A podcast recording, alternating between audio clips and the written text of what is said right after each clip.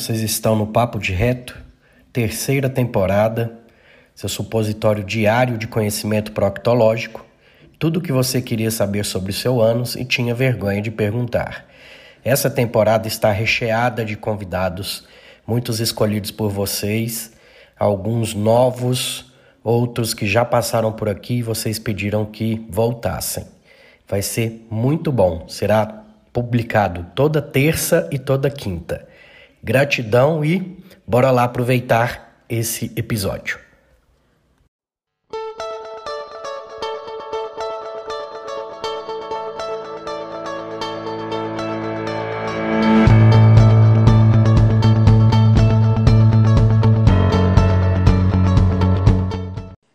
Boa noite, doutor Eurípides. Boa noite. Pontualidade.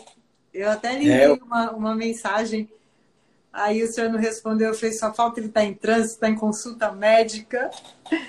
Mas vamos Ah, lá. Eu. Como? Não tem. Não ouvi. Eu, eu, eu moro em Mineiros. Mineiros não tem trânsito, não. Aqui é cinco minutos de qualquer lugar. Ai, que maravilha. Gente, é, eu primeiro gostaria de agradecer a todos que estão entrando. Lana, boa noite, Lana. É, pedir para que todos vocês, se pudessem encaminhar um aviãozinho, né, para que outras pessoas possam também participar da live, vai ser um assunto assim super interessante.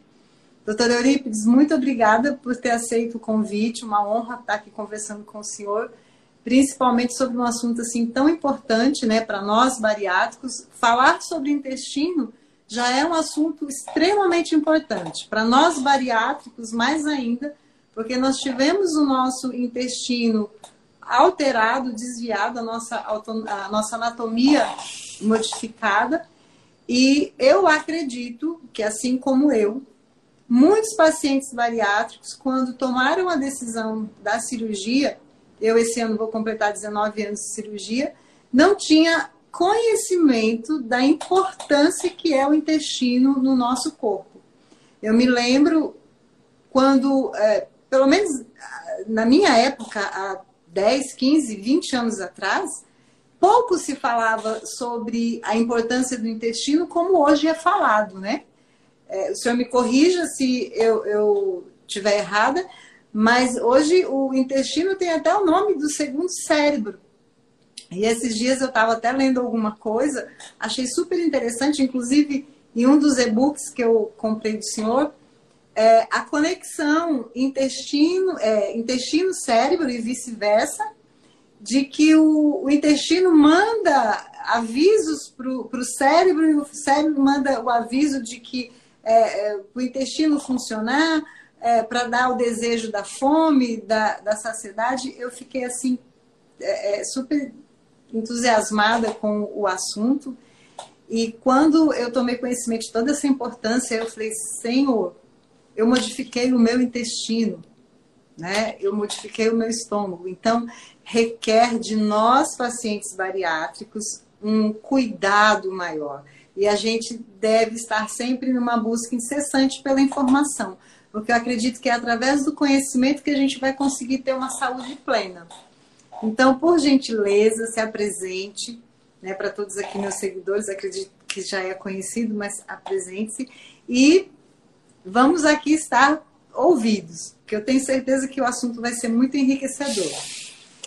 Então vamos lá. Em primeiro lugar, eu sou um eterno aprendiz, né? E é, eu aceito sempre os desafios, inclusive no curso que eu fui convidado para palestrar, né? Já estou preparar um material para aula sobre cirurgia bariátrica para vocês.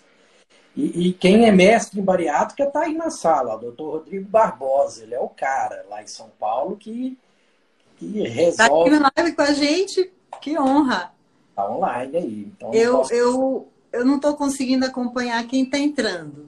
Eu não posso falar besteira, não, senão ele me puxa a orelha aqui. Mas. Vamos lá. Me chamo Eurípides Barçanufo, eu sou cirurgião geral de formação, mas hoje me considero um médico integral, na verdade. Eu atuo em todos os, os eixos necessários para que eu consiga um equilíbrio metabólico do meu paciente. Tenho vários pacientes de, de pós-bariátricos que é, operaram e deixaram de fazer segmento e agora retornaram, né, que na questão da... É, sou pós-graduado em, em nutrologia, então isso me deu um respaldo maior para conseguir ajudar mais esses pacientes, né? E hoje eu atuo gastroenterologia funcional, que não é uma especialidade reconhecida, né? Mas é, tem que ter um tipo para entender o que, que a gente faz, né? E o que eu costumo brincar, que na verdade, da boca ao ânus, eu tento resolver tudo que chega para mim da melhor forma possível, né? E estudo bastante, eu, eu falei até hoje com o coordenador da medicina aqui que estudar é meu hobby, né? Que é, quando eu era mais novo eu tinha uma certa dificuldade de aprendizado, então eu tinha que estudar a mais que as outras, é, os outros coleguinhas de sala para tirar a mesma nota, né? Não, uhum. Nunca aluno, mas eu tinha que estudar mais, eu tinha que ler duas, três, quatro vezes é, para firmar aquela matéria isso acabou virando hábito, né? Então, hoje, para mim, eu faço com prazer, eu estudo com prazer. E, e acredito que deu certo, né? Porque já está com, com várias pós-graduação, né? várias especialidades e também totalmente capacitado para atender a nós bariátricos. Então, eu acredito que, que tenha dado certo. Agora, é, doutor Eurípides, o que falar do intestino bariátrico?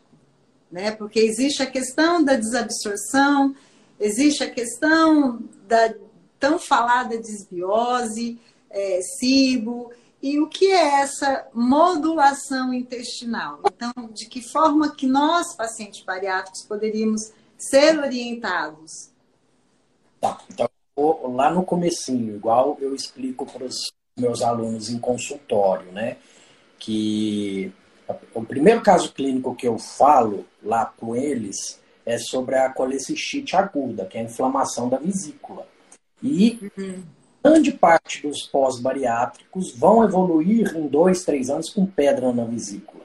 Eles acabam não entendendo o porquê e eu mostro o mecanismo, acabo desenhando como é que é a cirurgia. Então, em primeiro lugar, o pessoal tem que entender que é uma cirurgia que é para gerar desabsorção, e para gerar restrição. Essa é a mais comum que é realizada, que é a forma capela. Que eu, foi a minha. Isso. Eu finjo eu fico quase que com 50 ml, levo uma é, de delgado e conecto com esse estômago. Vai ficar um, uma grande parte de estômago exclusa que vai continuar drenando o suco digestivo dele ali para o duodeno, só que agora eu vou emendar a alça lá embaixo e a, as enzimas descem por essa alça, né, que a gente chama de alça cega, e a comida vem pela outra alça e elas se encontram muito embaixo. Então, uhum. é, se, é para gerar uma restrição para a pessoa não querer comer muito e saciar logo, e para que aquilo que ela comeu ela ainda não absorva completamente todos aqueles nutrientes. Então, se você não absorve, sobra para quem? Fermentar. As bactérias. Então, o pós-bariátrico, ele é um desbiótico por natureza. Só que nesse caso, até essa desbiose demonstra benefícios para o pós-bariátrico no sentido de é, gerar uma mudança na relação entre as bactérias, firmicutes, bacteroidetes, de que ele passa a ter um perfil parecido com a bactéria do magro, né? Que o pessoal ficou na moda, né? Isso. Querer consumir bactéria para ficar com a bactéria do magro, sendo que tem a questão do, de todo um ambiente que você tem que gerar, né? Não é a bactéria que está ali em si, mas o que você está dando de, de substrato para essa bactéria. Então é mais importante o pré-biótico do que o probiótico, mas isso é, é, é outra conversa. Então, é um paciente que propositalmente eu estou gerando uma desabsorção, então ele vai ter alguns alimentos, alguns nutrientes que ele vai ter deficitário. Então é um paciente que tem que ir para a cirurgia entendendo que tem que acompanhar a vida toda. Tem que fazer isso. suplementação a vida toda. Ah, cansei. Não, não tem não. isso de. Senão você vai entrar numa anemia profunda, vai entrar numa deficiência intensa de B12, que vai te dar sintomas neurológicos, que pode ativar genes aí que talvez estão quietinhos, um gene de demência senil, um gene de Alzheimer é, por essa baixa dessa B12 aí. Então, é bem delicado. Na verdade, é isso mesmo, é um equilíbrio delicado que eu tenho que manter né, com esse é, paciente. É, deixa eu só fazer uma colocação, doutor Euripides. Eu acho esse assunto tão importante, mas tão importante, porque, por exemplo, os pacientes que têm se operado atualmente, ou os que têm pouco tempo, eu considero quatro, cinco anos, eles estão tendo acesso à informação. Né? Agora, nós que temos é, 10, 14, 15, mais de uma década, eu acredito que nós, é, nós não, tivemos, não tivemos esse privilégio. Então, nós que temos mais de uma década, eu acredito que precisamos muito né, buscar o conhecimento, porque às vezes é, o paciente ele emagreceu, mas ele adquiriu outras doenças decorrentes da falta de suplementação adequada, né, de, de, deficiências nutricionais e até mesmo problemas causados pelo intestino e muitas vezes ele não sabe. Ou o profissional que o assistiu ou está assistindo não tem o, conhecimento adequado. Não porque seja uma pessoa incompetente, não, porque nós somos um novo ser. Né? E, e eu sempre costumo falar que nós que nos operamos há mais de uma década, quase que 20 anos, né, que eu tenho colegas que têm 20 anos já de cirurgia bariátrica, naquela época, eu acredito que os profissionais da época não sabiam muito o que ia acontecer com a gente. Porque não havia ainda estudo suficiente para essa população para essa nova população que estava surgindo. Né? Então, assim, eu acho de extrema importância, e é isso que eu sempre tento trazer aqui no meu Instagram, o conhecimento, né? principalmente é, assuntos relacionados à bariátrica, claro, mas principalmente a alimentação, porque independente de você ser bariátrico ou não, a sua alimentação tem que ser a melhor possível. A melhor possível. Mas continue, por favor. Não, mas aí pensando, continuando o que você complementou, é, aí sim eu posso ter uma indicação de comer de três em três horas, o bariátrico tem que parcelar essa alimentação, priorizar alimentos densamente nutricionais, tentar colocar ah, mas eu não, não, como carne. Depois que eu operei, não consigo carne. Tem que comer. Tem Vamos... que se esforçar o fígado moído, moer a carne com o fígado e fazer aquilo ali. Perfeito. A mastigação é importantíssimo, tá? Não tem como você não mastigar. Então não é simplesmente operar, até porque existe o, reganho, que é muito comum. E o que, que tem acontecido? É, é, o, o que eu tenho visto nos congressos que o pessoal né? A bariátrica é uma chance única, tá?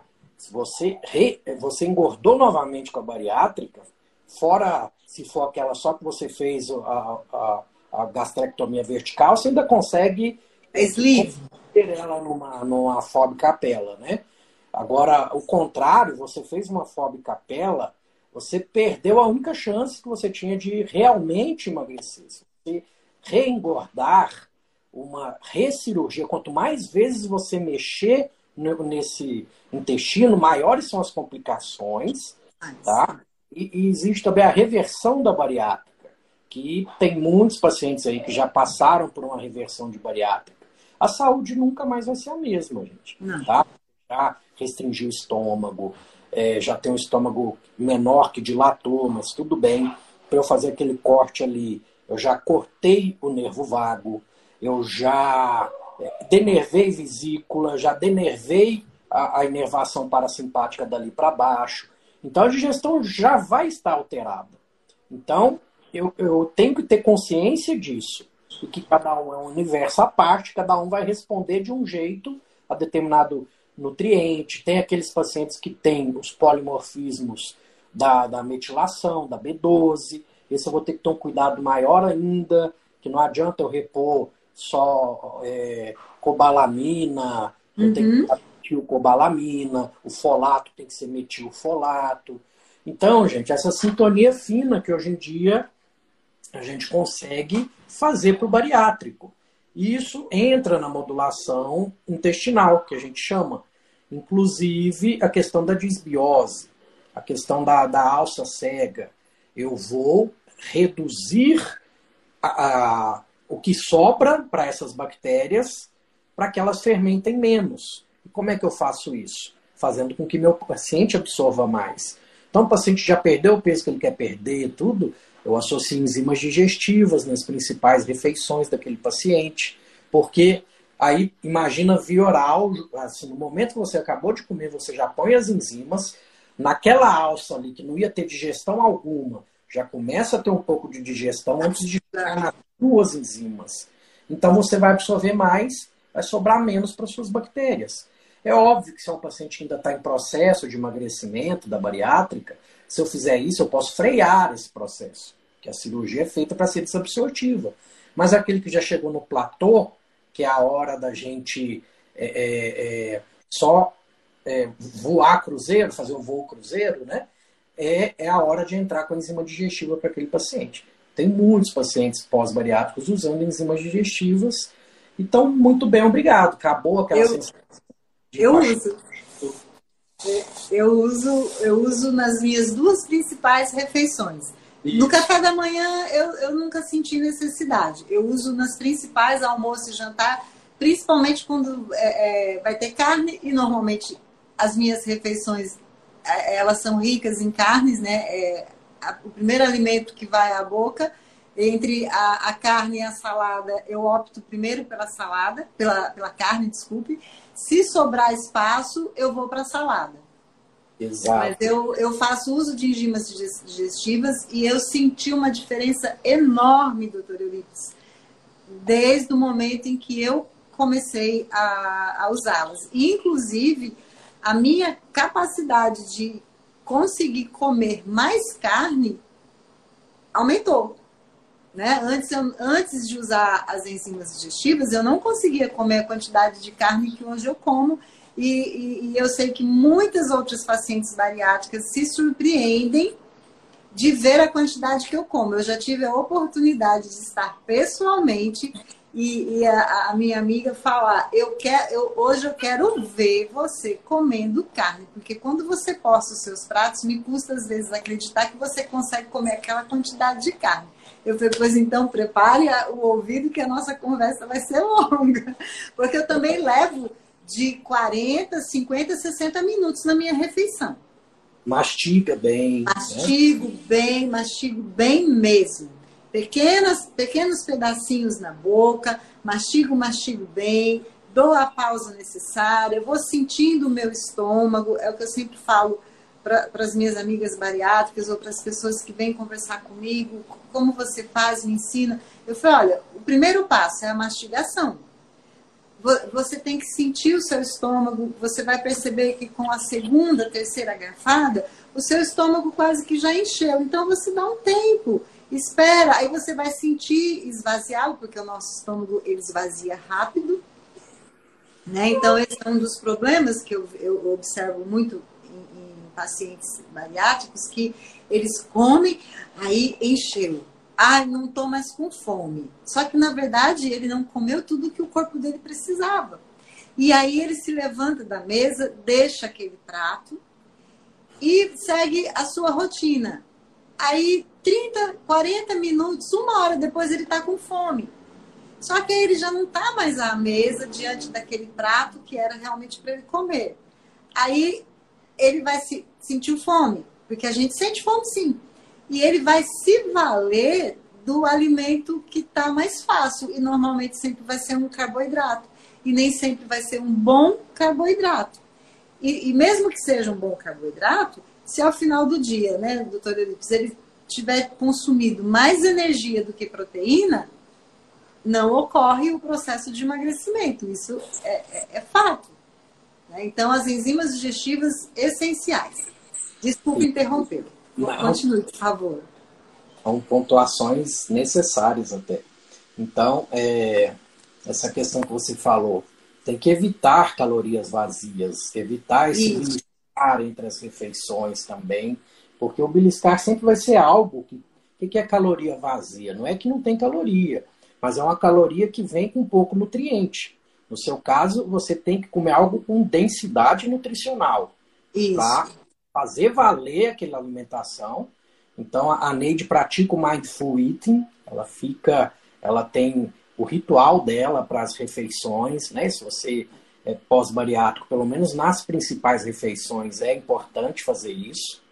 É, o, o paciente, por uma questão, por mais equilibrado que ele esteja, ele é um desbiótico por natureza, isso que a gente está falando, complementando a questão da modulação intestinal.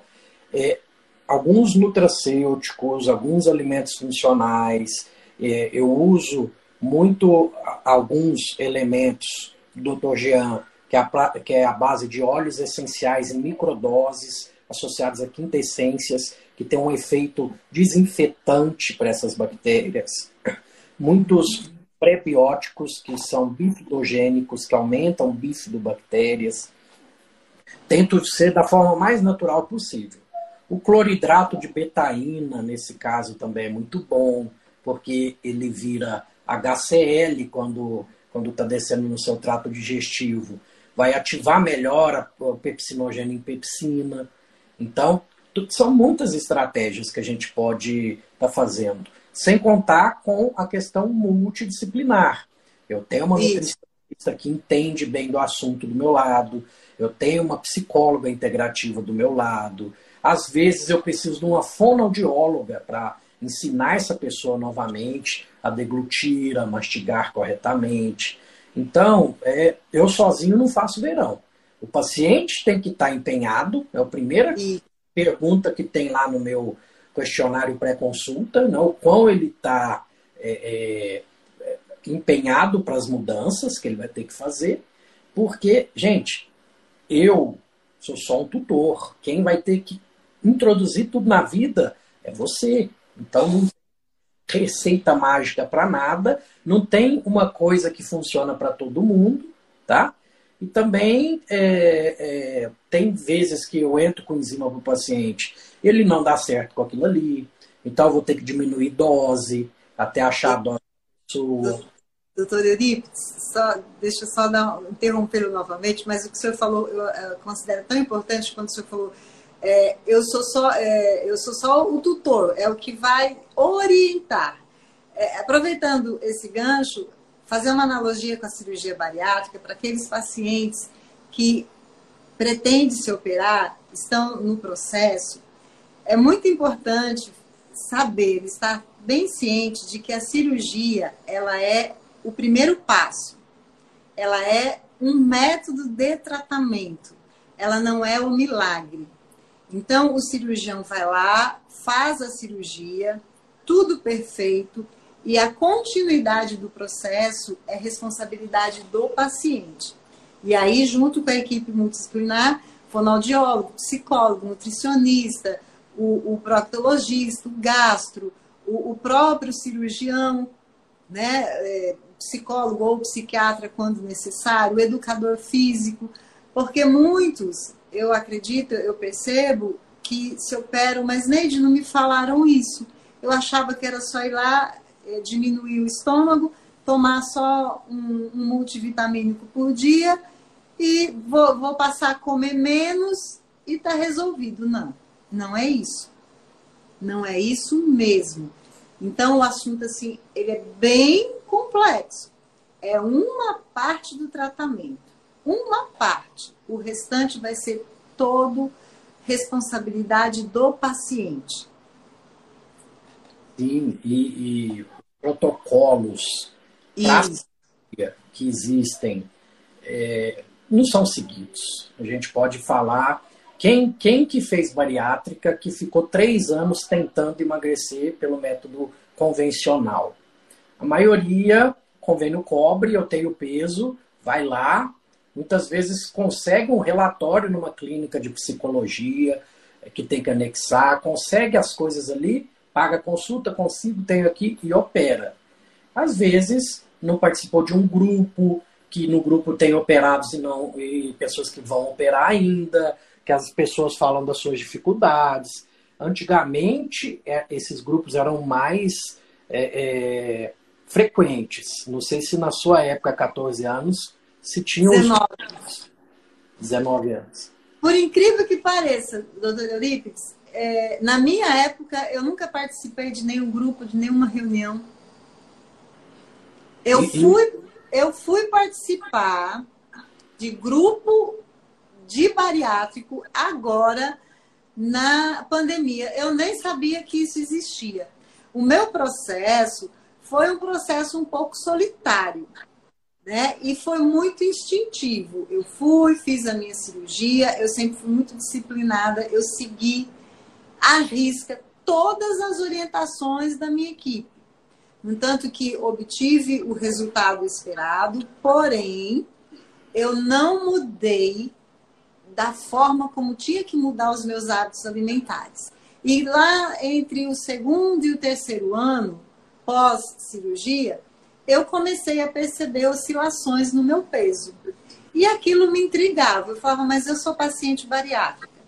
Como que meu peso pode estar aumentando na balança?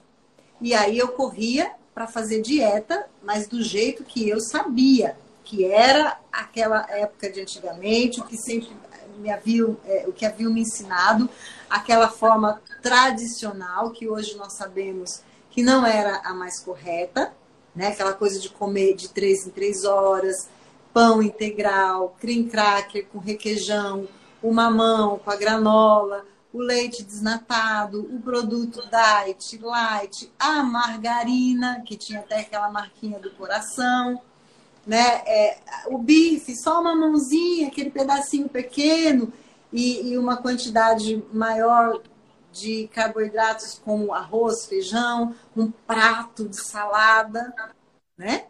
E então, aí, quando eu comecei a perceber que o meu peso oscilava, eu voltei a fazer dieta. E, e, comecei a me questionar por aquilo e, e comecei a fazer minhas pesquisas.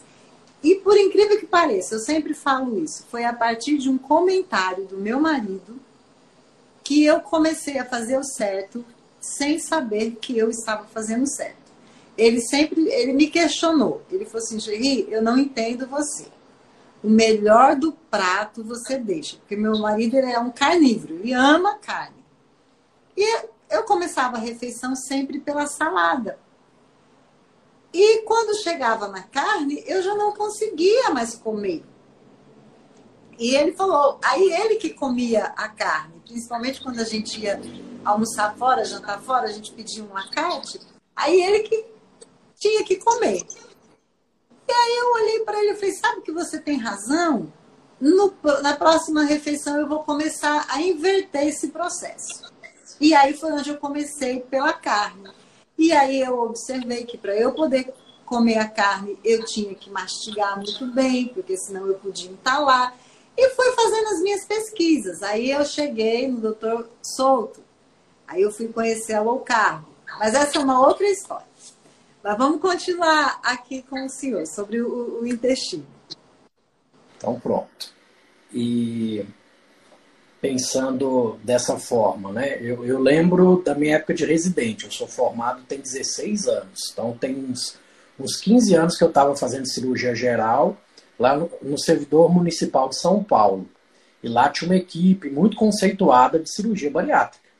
E era feita aberta ainda, não era nem por vídeo lá, tá? E o paciente só ia para a cirurgia com, com uma, altera, uma autorização extensa do psiquiatra, do psicólogo, do nutricionista, o nutricionista comprovando que ele ficou três anos tentando emagrecer pelo método convencional, que teve reganho, etc. E tinham pacientes que iam, enquanto ia tentar, nesses três anos, né, ser contemplado com a bariátrica, ele tinha que frequentar o, o, a reunião que tinha pós-bariátricos e, e pretendentes à bariátrica. E muitas vezes, muitos desistiam de fazer a bariátrica, por causa de relatos de quem já fez, e falavam, não, então vou continuar tentando emagrecer, aí tentava com um afinco um pouco mais é, aprofundado, porque renovou ali a, as energias. É igual alcoólatras anônimos, você está no meio de várias pessoas ali, você, uhum. você acaba é, é, se engajando mais, né? É, é. Então, hoje em dia... Eu, de exemplo. Hoje eu acho que faz falta um pouco isso. É, porque é. hoje em dia você começa a, a... Você tem um plano de saúde. Aí, seu plano de saúde cobre a cirurgia. Se você ganhar mais 10 quilos, você entra no peso para entrar na cirurgia.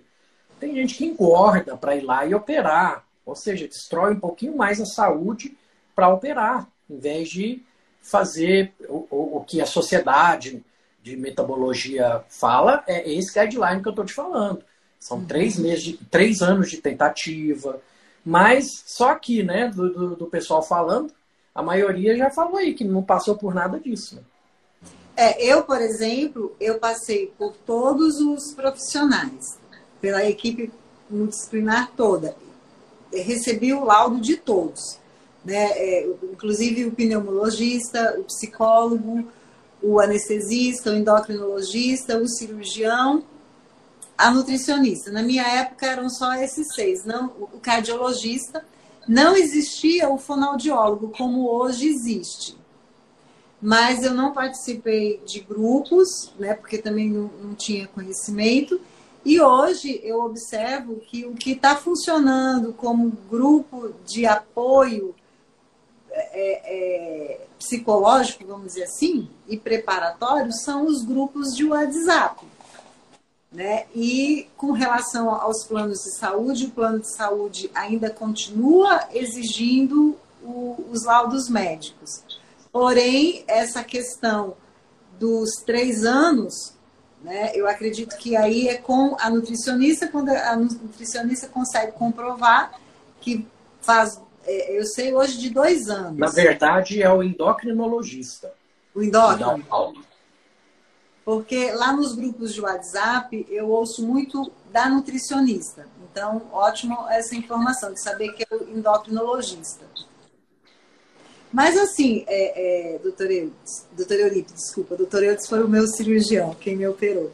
Doutor Eurípides, eu como uma obesa, que já fui, né, meu peso máximo foi 125 quilos, eu consigo compreender é, o paciente que está pleiteando a cirurgia bariátrica, tá? Porque o nosso desespero é grande, é, questões psicológicas, emocionais, e muitas vezes aquele paciente ele já está com tantos problemas de saúde, esteatose hepática, diabetes, hipertensão, problemas na, na, nas juntas, onde constata-se que aquela é a solução mais indicada. Porém, a responsabilidade no pós-operatório é muito grande. E o que eu percebo é que muitos pacientes estão se operando sem o devido conhecimento ou o paciente no consultório ouve tudo o que o médico explicou, mas ele está tão assim envolvido somente na questão da cirurgia, porque ele acredita que com a cirurgia ele vai ser, que ele não presta muita atenção no que foi falado. Porque em momento algum é fácil, não é. É um processo árduo, dieta líquida, é, pastosa, branda, você renasce. Eu sempre fiz também uma analogia do paciente bariátrico com um bebê. Ele vai aprender tudo de novo. Só que eu acho mais fácil você ensinar um bebê do que um adulto. E as questões né, que você opera o teu estômago, mas os teus desejos continuam. Então eu vejo assim algumas situações, às vezes em grupos de WhatsApp, que eu fico mas e o psicológico dessa pessoa? Né? Momento algum sou contra, também não vou fazer apologia a favor, porque eu fiz, não me arrependo, É, acredito que para mim foi um, um, uma sábia decisão, foi para mim, Neide, foi a melhor decisão que eu pude tomar. Permaneço com peso estável há, há 19 anos. Tive um reganho de 7 quilos, mas foi porque eu mudei totalmente o, meu ambiente, os meus hábitos. No momento que eu retornei para o meu ambiente, eu eliminei esses 7 quilos. Né? Então, é, é, para as pessoas que pretendem, né? então, essa questão da autorresponsabilidade do conhecimento mesmo. Agora, doutor Eurípides, deixa eu lhe fazer uma pergunta, voltando à modulação intestinal. É, é possível nós, mesmo bariátricos, é, termos de fato um intestino saudável, Excelente. de acordo com a sua experiência? Excelente pergunta. É, só complementando o que você falou também, que eu também não sou contra. A bariátrica salva vidas, tá? Sim. Que é a última opção, porque vai infartar, porque vai morrer de uma apneia do sono, vai dar, vai ir para uma fila de transplante é, hepático por esteatose, tá? Que já é a segunda causa de transplante hepático, tá, gente, nos Estados Unidos. Então, salva vidas, não tenha dúvida disso. É algo que é emergencial em algumas pessoas. É. E, e, respondendo sua pergunta, sim, tem como você é, ser uma pessoa saudável com a bariátrica. É óbvio que a sua flora bacteriana não vai ser idêntica de uma pessoa é, saudável, mas eu conheço pós-bariátricos que são atletas que ganham massa magra e que só que vocês tem que ter um acompanhamento intensivo, não tem jeito. Por mais autodidata que vocês sejam, sozinho não dá para andar. Tem que ter o um profissional ali do nosso lado. Não, não dá. Eu, eu, por exemplo, eu faço as minhas pesquisas, faço meus estudos, participo de vários cursos, mas eu preciso do profissional. E, e esse é o intuito, né? E, e adquirindo os meus conhecimentos para eu poder escolher bem o profissional que vai me assistir. Eu vou fazer um relato para o senhor. É, tenho uma amiga é, bariátrica, que inclusive está aqui na live com a gente. Essa semana, ela não, semana passada, ela recebeu os exames laboratoriais dela. Ela me enviou, pediu para eu dar uma olhada, porque eu faço um curso de exames laboratoriais. E ela estava com a ferritina 12. Mas é sabido que para o bariátrico, qualquer um sabe disso, que para o bariátrico, mínimo 40, ideal 80. Ela passou por dois médicos, um do convênio e outro particular, doutor Eurípides.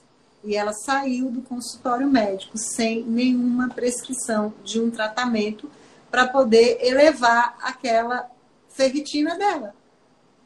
E ela questionou com a doutora, mas doutora, eu sou paciente bariátrica, minha ferritina está 12 e eu já tenho conhecimento que o ideal da minha ferritina seria no mínimo 40. O mínimo 40, o ideal 80 ou até um pouquinho mais. A minha ferritina, por exemplo, é 100. Mas ela já foi por quatro anos seguidos, doutor Eurípides, de 4 a 6. Olha só, a ferritina de 4 a 6 eu vivia em estado anêmico. E aquilo me preocupava muito, porque falavam para mim: ah, é normal você é paciente bariátrica. Eu falava: gente, não é normal eu ser anêmica. Porque eu entendo que é, estar anêmica é um estado de, de deficiência, de doença, que pode trazer várias outras doenças. Pode ser uma portinha ali para outras doenças que eu não consigo nem mensurar quais. Né? Então, para o senhor ver que, às vezes eu falo, gente, cadê os profissionais para nos atender? Então, é, pegando um gancho nisso que você está falando, aí vai um médico também que não conhece muito da parte da fisiologia e vai passar esse ferro vioral, um ferro é, é, simples vioral.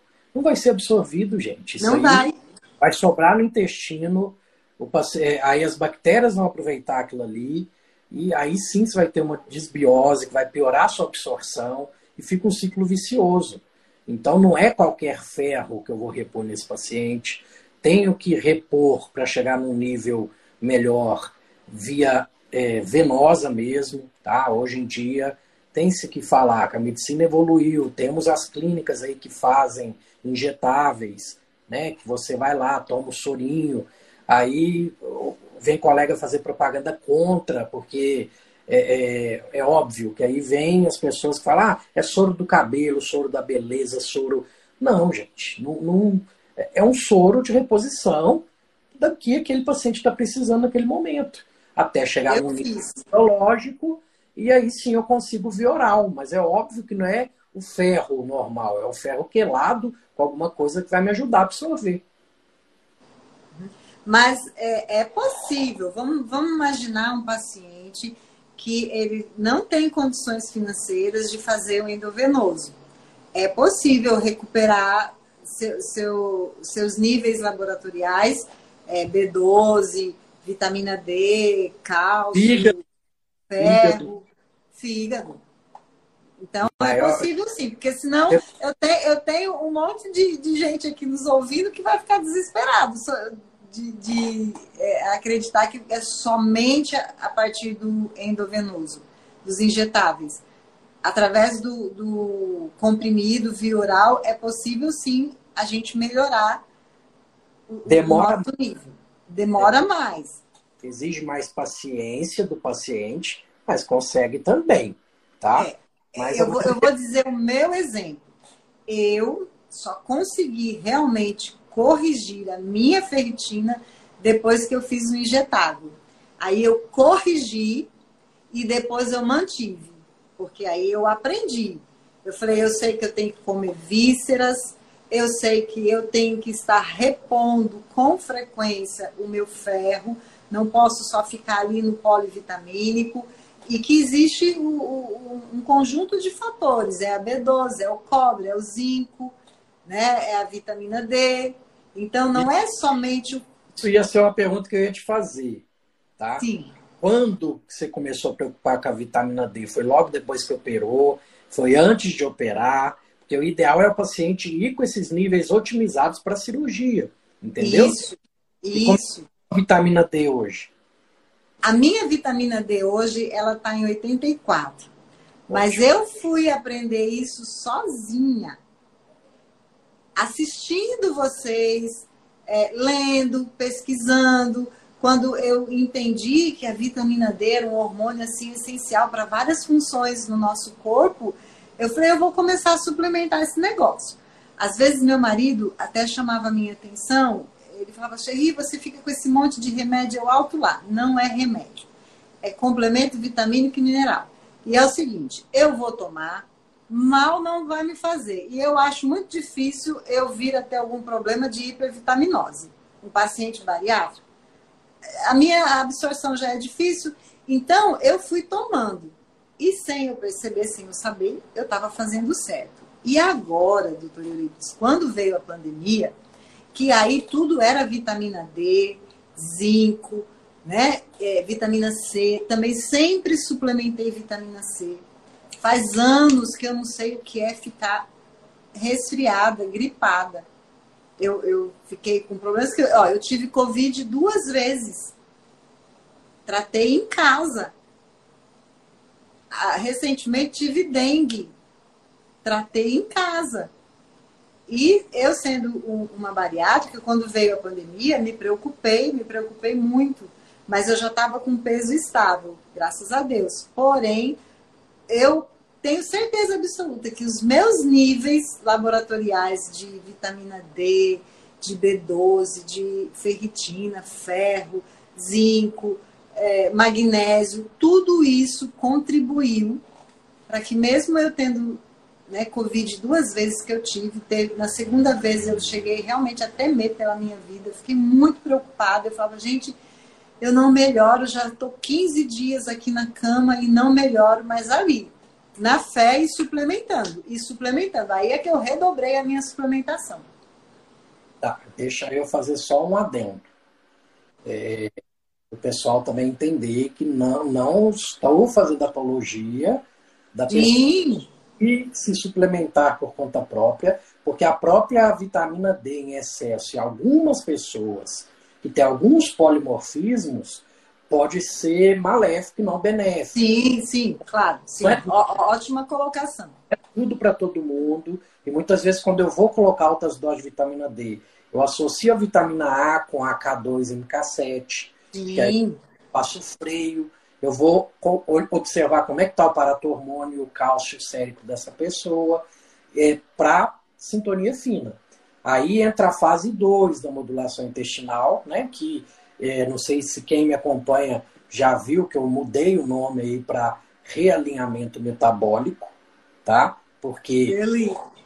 vai além da modulação intestinal. Modulação intestinal é a fase 1. Então, no realinhamento metabólico, aí eu vou ver questões hormonais, tá? E não é igual muita gente faz o hormônio por aí. É, é tacar testosterona, tacar progesterona, chip de sei lá o quê. Não. São hormônios bioidênticos e eu vou na raiz do problema. Eu vou ver como é que está a questão do sono. Primeiro a anamnese. Uma anamnese completinha para ver sono, disposição, porque eu quero saber como é que está a pineal, como é que está a adrenal, como é que está a tireoide do paciente.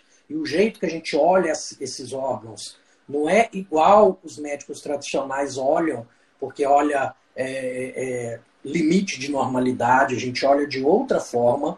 Tanto que eu primeiro colho a história para depois olhar o exame, para não deixar o exame falsear o meu raciocínio. O Te, exame te influenciar. só me desenhar o que eu vi. Então eu vou descendo. Imagina que você tem um quartel aí dentro de você. A pineal é o general.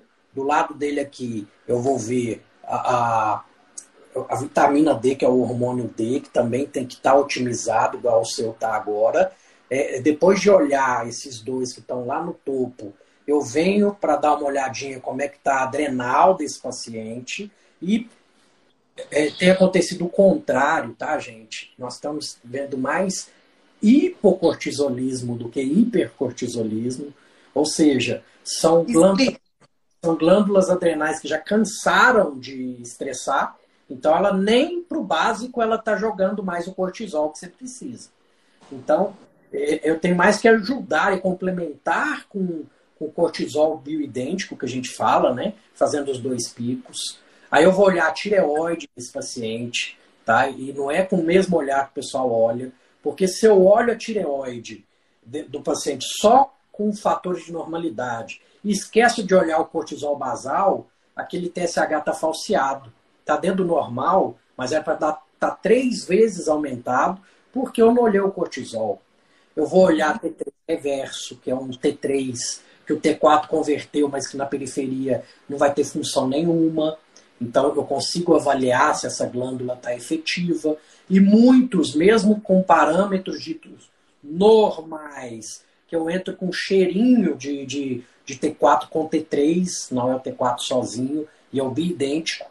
E nos dois picos, o pico da manhã e o pico, o pico no fim da tarde, o paciente renasce das cinzas. É a coisa mais engraçada. O DHA, que é a base do hormônio, dos hormônios é, esteroides. Então, não adianta eu ir lá na ponta. Aí vou lascar uma testosterona na pessoa.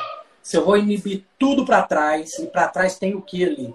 Pregnenolona, que é o hormônio mais que é necessário para memória, para aprendizado, para tudo que a gente precisa que esteja em alta. Né? Então, em suma, resumindo né, essa arquitetura toda, eu deixo a ponta para a cereja do bolo. A ponta, que é a testosterona, progesterona, até o próprio GH, é para aquele paciente que já fez todo o dever de casa. Aí pronto, aí agora a gente faz isso para ajudar você a ganhar massa magra. Porque massa magra é longevidade. E é. pós-bariátrico perde massa magra. Então, a gente tem que correr atrás dessa massa magra para que o bariátrico tenha longevidade. É, a, a musculação para nós bariátricos é a atividade número um. Ela, ela é importante para todos, mas para nós bariátricos ela é importantíssima. Né? É. Porque é uma forma da gente fortalecer os nossos músculos. Porque muitos obesos, quando já vão para a sala de cirurgia, eles já estão sarcopênicos. Já, eles têm mais gordura do que, do que músculo. Né? É meio. O pessoal, o pessoal lembra muito do músculo e esquece do osso que está lá embaixo do músculo. Então, a musculação também é para estimular a formação óssea, para você aumentar a formação e reduzir a degradação. E o, o, o bariátrico, por uma questão de é, alterar todo o metabolismo do cálcio, ele começa a perder. Quantos aí repõem cálcio?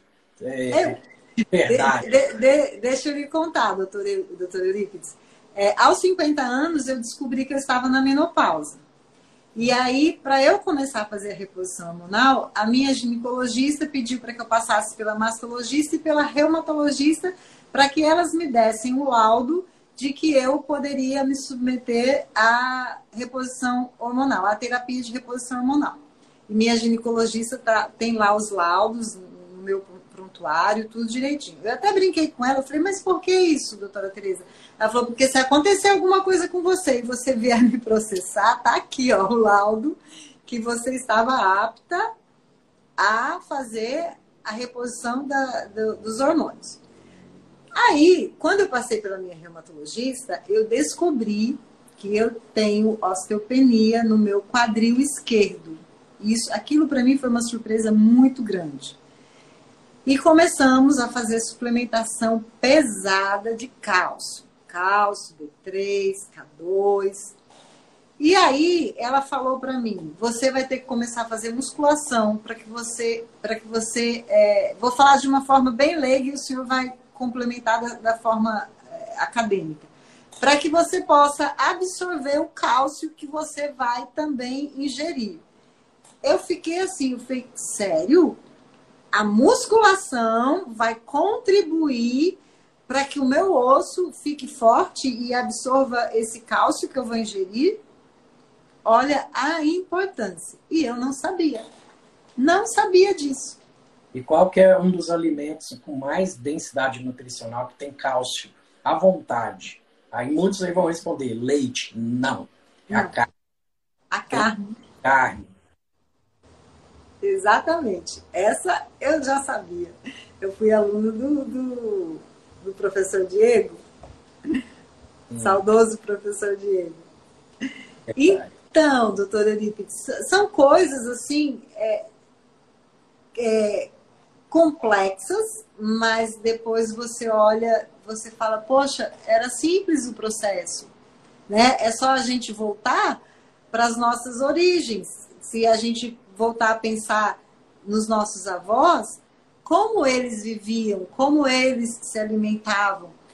E de uma forma assim indireta, eles eram mais ativos, né? Eles eh, trabalhavam mais o, o, os músculos, estavam mais expostos ao sol, né? tinham mais contato com a natureza. É, eu, por exemplo, eu raramente andava descalça em casa. Outro dia, minha funcionária me viu descalça, ela falou assim, dona Neide, eu acho tão estranho ver a senhora andando descalça. Eu falei, pois eu estou fazendo de propósito, tá? É, é, eu também não tenho muito esse hábito, mas eu estou me forçando para ter o que a gente chama hoje de aterramento, né? A, a, o termo em inglês eu não, não, me lembro agora, mas a gente fazer... Grounding. Como? Grounding. Isso, ground. A, a vitamina G. recebeu o nome de apelido de vitamina G. Mas eu estava fazendo isso. Nossa, para mim, antigamente, colocar o pé no chão era inadmissível, inconcebível. Eu falei, não, vou sujar meu pé, me dá é, é, aflição. Hoje, eu faço de propósito. Não, eu tenho que andar com o pé no chão. E assim, tantas outras coisas, né, doutora Eurípides, que são simples e que caíram no esquecimento e entrou a modernidade. Mas também a modernidade trouxe seus benefícios, mas também trouxe grandes malefícios. O industrializado, que o nosso intestino ele é diretamente afetado né, com os industrializados. Com certeza. Tem coisas ali que a gente não sabe o que pode causar a longo prazo. Né? E depois que saiu o estudo que mostra que vai te dar problema, eles, ó, oh, desculpa, e tira do mercado e vamos falar o português correto, né? Com a letra F lá, se você negócio. Entendeu? É mais ou menos isso que acontece. Então, temos que ser o mais natural na alimentação possível. No ambulatório aqui da faculdade, a gente atende pessoas humildes, eu bato na tecla. Açougue e feira, em 90%. Padaria zero, supermercado, você lê o rótulo, tem mais de quatro, cinco coisas é, ali, você já desconfia. Você fazendo só esse básico, você já está fazendo muito pela sua saúde. Exatamente. E, doutor Eurípides, é, é muito comum eu me deparar com pacientes bariátricos que falam para mim, Neide, eu tenho constipação. Eu vou uma vez ao banheiro. Eu vou a cada 10 dias. E eu fico um pouco surpresa com um, um, um comentário, uma situação dessa. Porque eu sempre ouço o inverso, né? Que o bariátrico ele tem um intestino mais é, maleável, que funciona mais rápido. Eu, por exemplo, o meu intestino, felizmente, ele funciona super bem diariamente. Eu tenho o meu reloginho, eu tenho o meu horário ali certo, né? Eu acordo, tomo a minha água em jejum, aí faço de propósito tomar o café primeiro, porque eu tomo o café, eu fico ali, andando assim um pouco pela casa, só esperando o sinalzinho, deu o sinal, eu, às vezes, quando tenho compromissos entre as seis da manhã e as sete da manhã, eu já me preocupo. Eu falei, ah, meu Deus, é o horário do meu sinalzinho e eu vou estar na rua. E aí, se me der vontade, eu vou, vou segurar e de repente talvez no, no, meu intestino não me dê um sinal novamente na, na parte da tarde e eu só vou ao banheiro amanhã. E isso me incomoda. É, é, é um alívio grande ir ao banheiro. É, assim, eu, eu falo sobre esse assunto, doutor Euripides, com muita naturalidade. Né? Mas eu sei que para muitos é meio assim um tabu. Pessoa se sente assim totalmente é, envergonhada, um pouco é, resistente né, a falar sobre é, esses assuntos. Mas assim, em linhas gerais, eu sei que existe muita questão da individualidade óbvio, sempre. Mas um, um, um bariátrico constipado, qual a, a orientação que o senhor poderia nos dar para esse paciente? Então vamos lá. Primeiro, será que ele já não era constipado antes da bariátrica? Será que isso foi investigado corretamente antes da bariátrica? Tem protocolos de bariátrica que exigem uma colonoscopia. Eu não sei se a sua exigiu uma colonoscopia prévia para operar. E eu, eu, já tive pacientes que tinha pedra na vesícula, nunca teve crise, mas por ter o intestino preso, falou, vou operar, porque minha vizinha operou e hoje o intestino dela é solto por causa da bariátrica, né? E é comum mesmo, por causa do, dos ácidos biliares que a gente perde mais ali nas fezes. Ele é, é, é osmótico, ele puxa mais água, ele faz formar o bolo fecal. E então, às vezes aumenta o fluxo, tá? Do, tanto bariátrico quanto pós cirurgia de vesícula. Porém, se esse paciente já tinha um problema intestinal, que é muito comum e pouco falado, que gera constipação, que é a atonia colônica, que é um cólon que já perdeu a inervação fina, perdeu a musculatura também, é, é, que também temos músculo na parede dele, é um órgão que já não funciona mais. E com ou sem bariátrica, esse paciente ia ter problemas intestinais, né? E pode piorar com a bariátrica, porque em alguns casos perde a, a inervação parasimpática, porque o, o nervo vago é cortado lá em cima no estômago, na emergência, então tem uma denervação parasimpática, que às vezes era aquilo que ajudava o paciente ainda ter um pouco mais de evacuação. Aí ele opera, perde esse estímulo parasimpático e pronto, para ele já foi o motivo para ficar preso. Então a bariátrica me prendeu ao invés de soltar, diferente do que aconteceu com a Neide, né? Por exemplo. Que interessante. Então, Agora, doutor Eurípides, e o inverso? Nós sabemos que existe a incontinência urinária E recentemente, através de uma live do senhor com uma fisioterapeuta pélvica, eu descobri que existe também a incontinência fecal. A bariátrica tem alguma correlação com esse fato, essa situação? Vamos lá. Geralmente é problema em musculatura do assoalho pélvico. Então, se é uma paciente que já tinha esse assoalho pélvico fraco, teve diversos partos normais, teve cirurgias ginecológicas, e é uma musculatura que a gente nunca trabalha, vamos falar assim, é, e na bariátrica ela começa a ficar sarcopênica, então ela vai perder mais musculatura, ela pode sim começar a ter incontinência anal, mas por uma, por uma questão de perda de musculatura. Então, vale a pena como é que está essa musculatura pélvica e, mais uma vez, vale a pena conservar sua musculatura. Ah, que interessante. Incrível. Mas a, a musculação que eu faço lá na academia também vai trabalhar a musculatura pélvica ou só com a fisioterapeuta? Um pouco menos, mas trabalha também.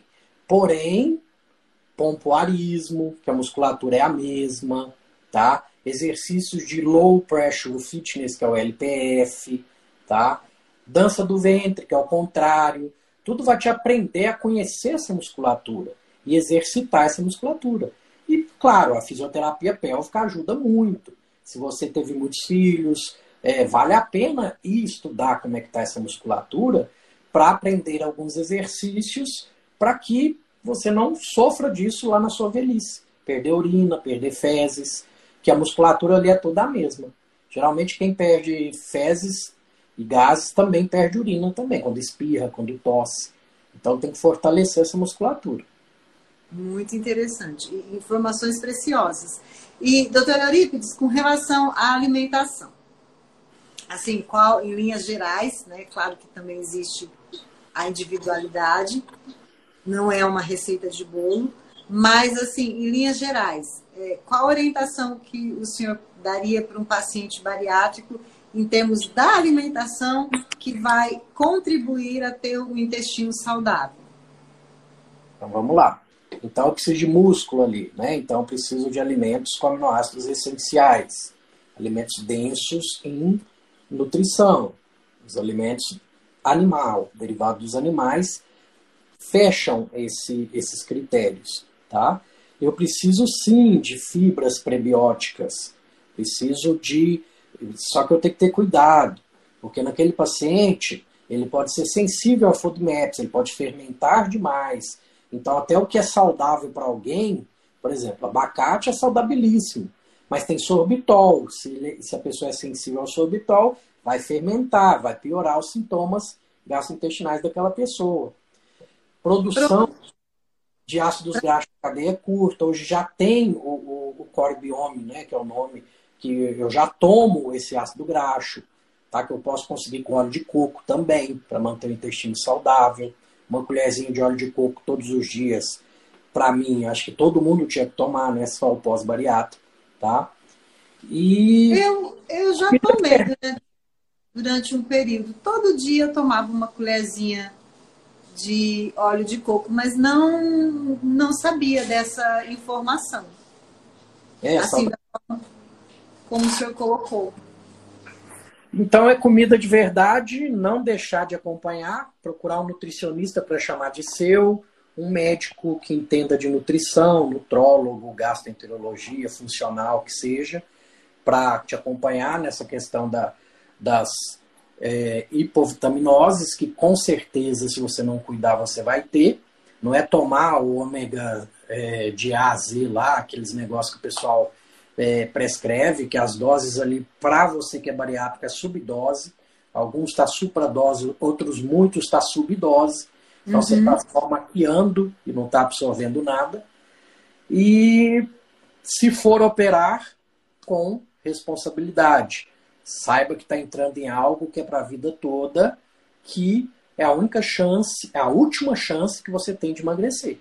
Porque é. recuperar um bariátrico é complicado. Fora que aumenta a morbidade, mortalidade. Então, se operar, se cuide. É, doutor deixa eu ver se tem alguma pergunta aqui para o senhor. Não. Eu fui no pedidos para participar. Tá aqui. Gostaria que meu intestino não fosse preguiçoso, como ativá-lo? Aí isso nós é, falamos, né, durante a live, aí me fale mais sobre isso, que é a questão do intestino preguiçoso. Nós já, já conversamos sobre isso, ele explicou muitíssimo bem. Deixa eu ver aqui, informações primordial, todo mundo agradecendo, todos achando super interessante a nossa live, que bom. Doutor Eurípides, é, já completamos uma hora de live, acredito que o senhor deve ter compromisso, porque se dependesse de mim, eu ficava aqui conversando com o senhor mais e mais. É, coloca para gente onde o senhor atende, se faz atendimento online, né, como que fazemos para entrar em contato com o senhor. Atualmente, eu prefiro online até, porque minha clínica está em fase de conclusão, acho que é uns 60 dias ainda. E aí, Mineiros, que é meio longe da maioria das pessoas, atendimento online de, de realinhamento metabólico. É, é o telefone está na minha, na minha Linktree, está na minha bio. Qualquer dúvida que tiver, é, ali é direto com a minha secretária, ela tira a dúvida. E, e o paciente, meu paciente sabe que tem meu contato, eu tiro a dúvida a hora que for, se eu estiver operando, se eu estiver com o aluno, assim que eu termino eu respondo. Então é um tratamento individualizado mesmo. É, é, eu costumo falar que não são pacientes, são amigos que eu faço, né, que estou ali para ser um tutor daquela pessoa, até onde eu posso ir, que também não sei tudo, não tenho essa pretensão, aprendo muito com meus pacientes também, e, e é isso, estou à disposição sempre que me chamar. E, e doutor Eurípides, é, o senhor consegue, mesmo online, atender pessoas em outros países e Sim. fazer o, o, o tratamento a, a, assim adequadamente é, de acordo com eu, eu, digo assim de prescrições né? Tudo porque às vezes a gente acha que dependendo da especialidade tem que ter o, a, o presencial mas a gente consegue online tudo perfeito eu tenho pacientinha até na África que ela é, comprou os nutracêuticos de uma farmácia daqui, ficou com medo de não chegar e chegou. Eu acho que ah. os Estados Unidos é um pouquinho mais enjoado, mas lá tem tudo, né, gente? Aí a pessoa me mostra, doutor, pode ser esse aqui, eu consigo ver o rótulo. Então, na Europa é um pouco mais tranquilo, mas eu tenho paciente de Manaus, São Paulo, e tô aí, tô à disposição. Maravilha, doutor Euripides.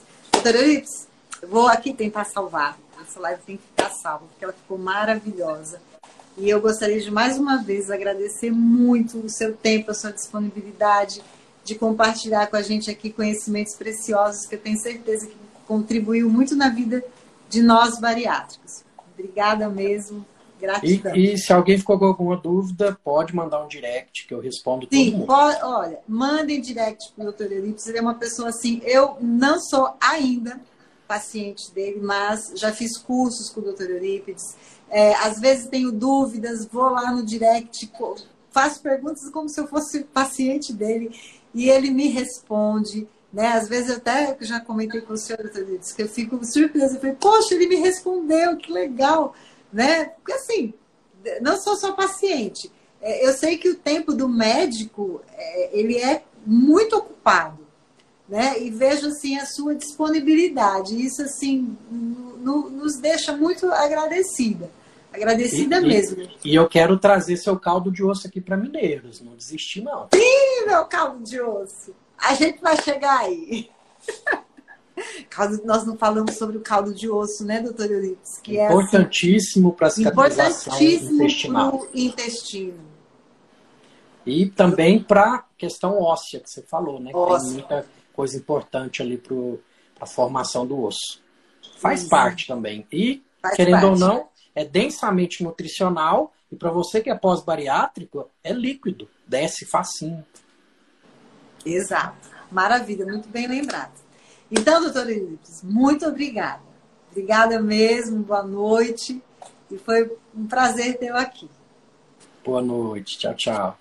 Tchau, um abraço.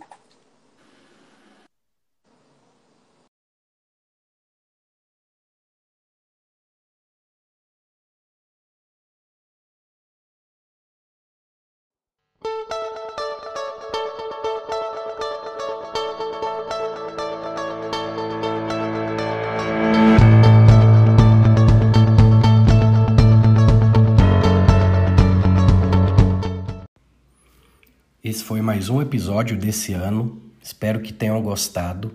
E para que o Papo de Reto continue crescendo, comente, indique, fale para aquele amigo e vai só ajudar a crescer e vamos impactar cada vez mais vidas. Eu termino sempre com gratidão e carpe diem.